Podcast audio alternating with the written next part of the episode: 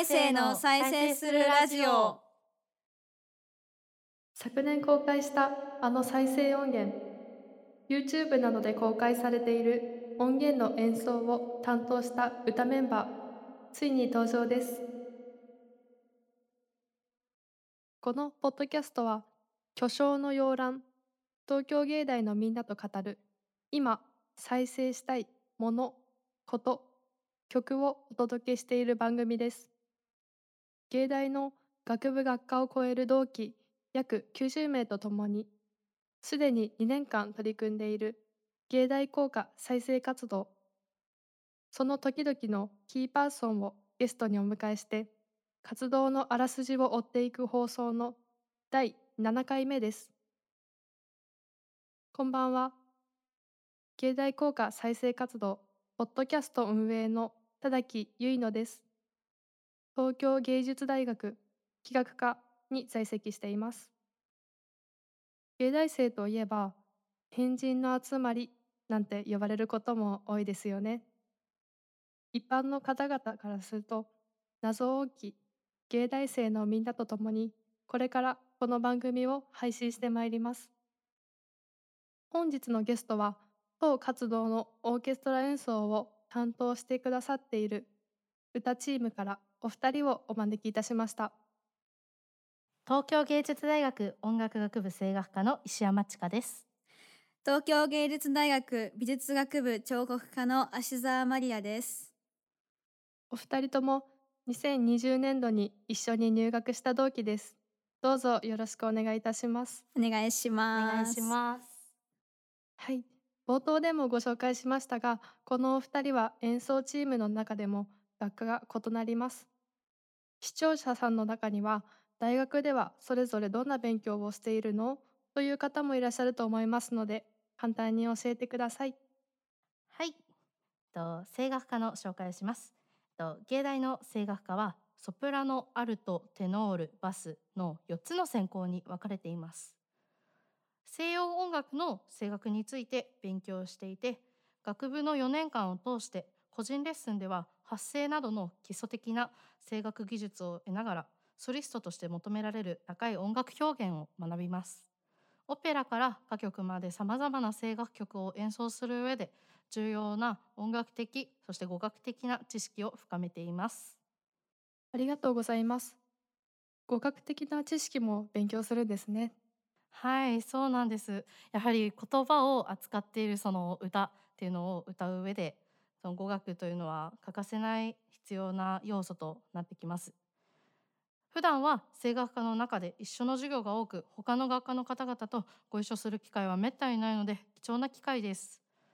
そして今回のお話では美術学部の方ともお話できるということでワクワクしています。音楽学部と美術学部は道路一本隔てているからかなかなか交流がないですよね。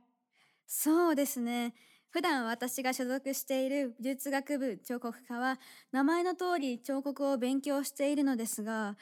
木とか石とかあと金属とかそういうなんか皆さんが彫刻って言って想像するようなものを最初にみんなが、えっと、実習で学ぶんですけどそれ以外にですね、えっと、今彫刻っていうとだいぶ定義が曖昧になってきていて立体物が空間に構成されているものを彫刻作品って言ったりするので本当に人によって多様な作品を制作しています。ありがとうございます。美術学部の方のお話をじっくり聞いたのは私は初めてです。学部学科によってこれだけ学ぶことが違うと授業の雰囲気も気になりますよね。どんなキャラクターの方が多いですか？はいえっと私個人なんですけど音楽学部はなんとなく、えっと、全体的に気高さを感じるなって思ってます。やはり楽器をそのやっている人が多く在籍していて楽器ってとてもお金がないととてもできないようなことですよね。そもそも楽器を用意するっていうのもなかなかお金がないと大変だなって思ってあら、はい。みんなすごいお金持ちなんだろうなって思ってるんですけどと声楽科はちょっとそれとはちょっと違う感じで、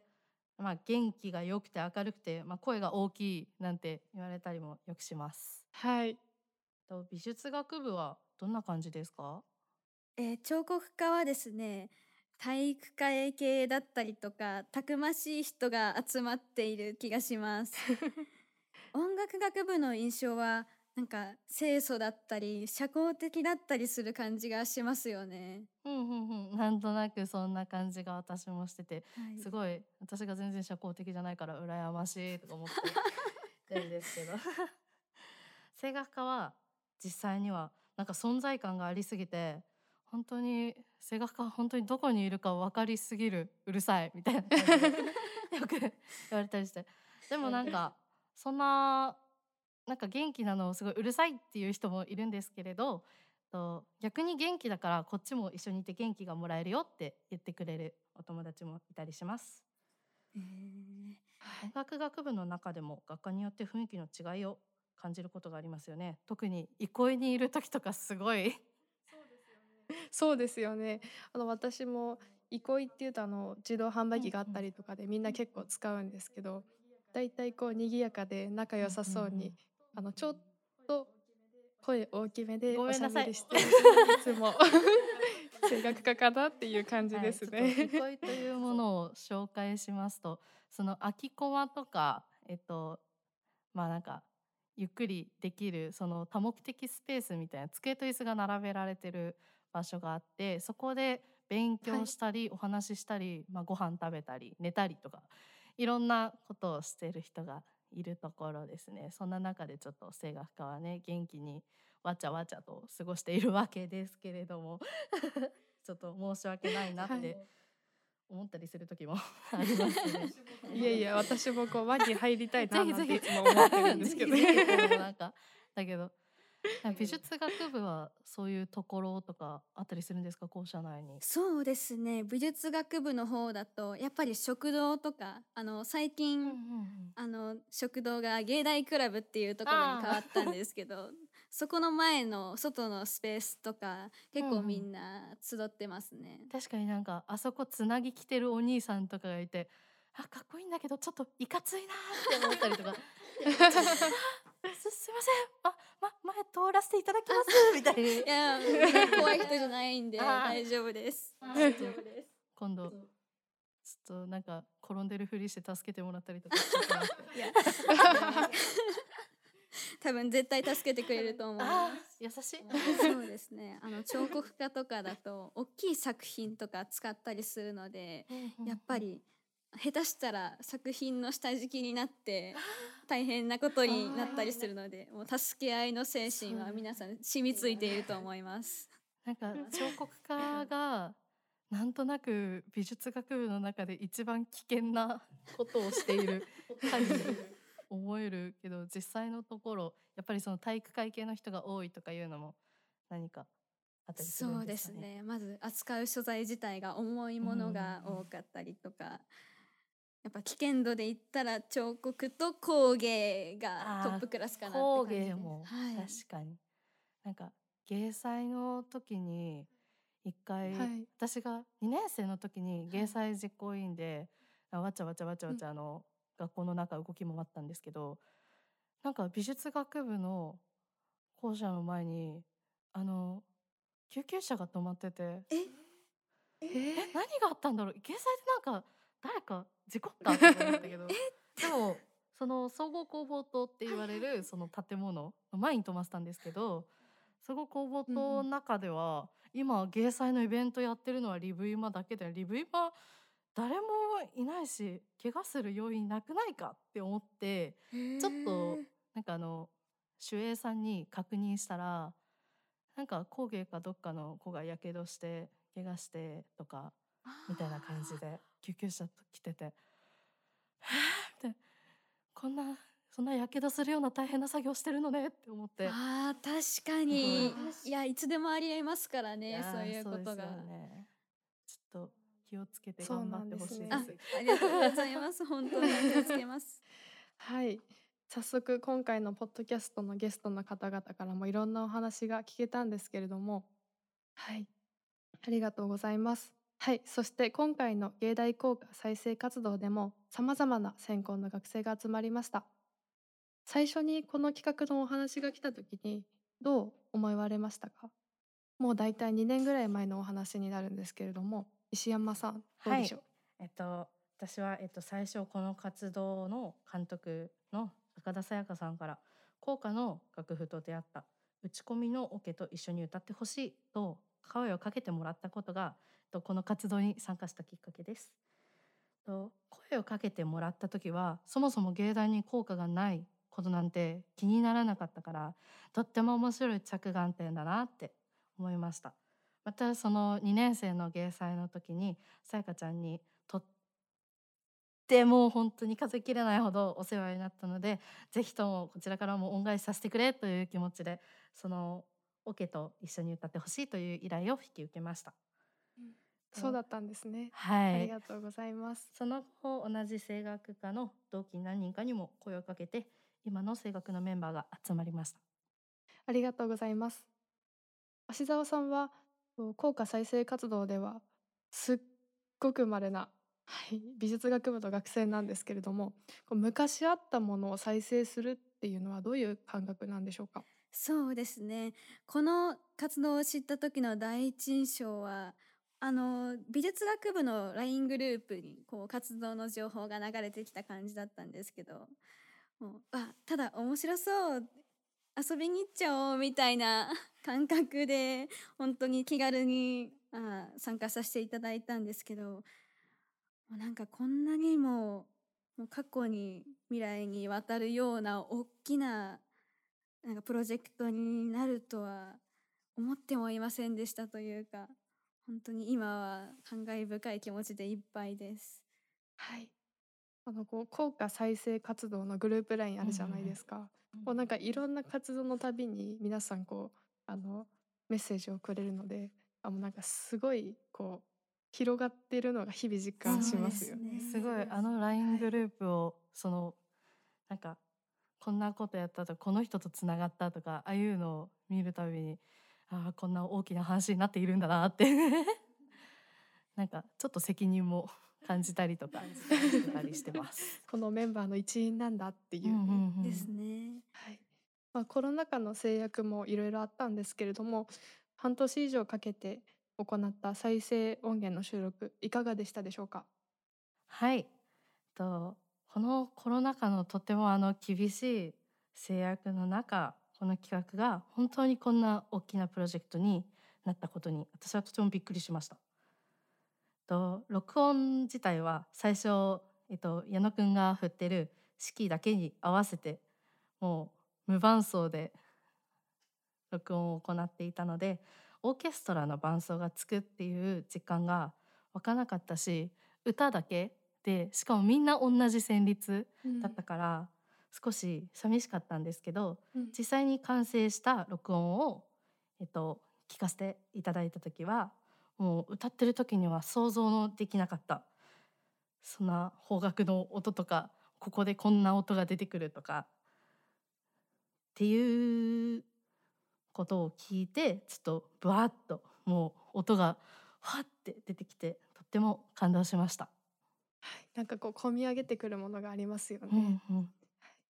芦澤さんいかがでしょう？はい、そうですね。なんかやっとって感じですよね。もうそれぞれのパートが別々で収録して、実際に現地で演奏の方々と合わせてやるのが初めてだったので、本当に嬉しかったですね。はい、ありがとうございます。再生活動の中で歌を担当された皆さんにもう一つ質問させてください。の歌詞の中のお気に入りの言葉、あとその理由も聞かせてもらいたいです。はい、えっと、私は、えっと、一番最後の歌詞の「歴史に残る不朽の名巨匠の洋蘭ここにここにこそ見よ」っていう歌詞がこの中で一番お気に入りだなって思います。えっと、この歌詞にこの大学のすべてが詰まっているなと感じます。とこの100年ぐらい前から積み上げてきた積み上げてきたもっと前からある、えっと、この伝統を私たちも引き継ぎ次の世代に渡していきたいという思いで勉強していきたいと思います。ありがとうございます。そうですね。私は高き理想、深き技術という言葉がお気に入りで、なんでしょう東京芸術大学の誇りとあと技術とか作品に向き合うひたむきさの謙虚な感じもこもってて私はすごくお気に入りです。はい、ありがとうございます。このように演奏している一人一人の思いがぎゅっと詰まっています。皆さんも今一度聞いてみてください。この活動では当時この校歌を歌われていた90歳から100歳代の先輩方などへのインタビューもしております。ぜひ芸大校歌再生で検索してみてください。インスタグラムや旧ツイッターの X でもこの活動の足跡をご覧になれます。みんなで創作したこの再生音源がどんどん時空を超えた芸大生の輪を生み広がっているということにいつも感動しています。再生音源を聞いてやっと芸大生であることを実感したというメンバーもたくさんいます。早いもので今回のお別れの時間も近づいてまいりました。このポッドキャストを聞いてくれている視聴者の皆さんへ伝えたいことがあれば最後に一言ずつお願いします。はい、えっ、と、とたくさんの思いが詰まっているこの効果、ぜひいろいろいっぱいいろんなところで聞いてほしいです。はい、えっと3月のホール企画に向けて喉の調子整えていきたいと思います。最近寒いからみんな風邪ひかないように健康に生きてください。はい、ありがとうございます。もう少しでホール企画も実現しそうですね。頑張っていきましょう。はい、はい、はい頑張ります。え近い将来的にはこれまでのあらすじをたどるだけでなくいろんな芸大生を呼んで効果にまつわることだけに限らず再生したいものこと曲についてゲストのルーツを含みながらお届けしていきたいと計画中です。これからもポッドキャスト盛り上げていけるように頑張ります。わわあ はい、今後ともよろしくお願いします。今夜のお相手は、ポッドキャスト運営の田崎ゆいのと、声楽家の石山千佳と。彫刻家芦沢マリアでした。ありがとう。ありがとうございました。ありがとうございました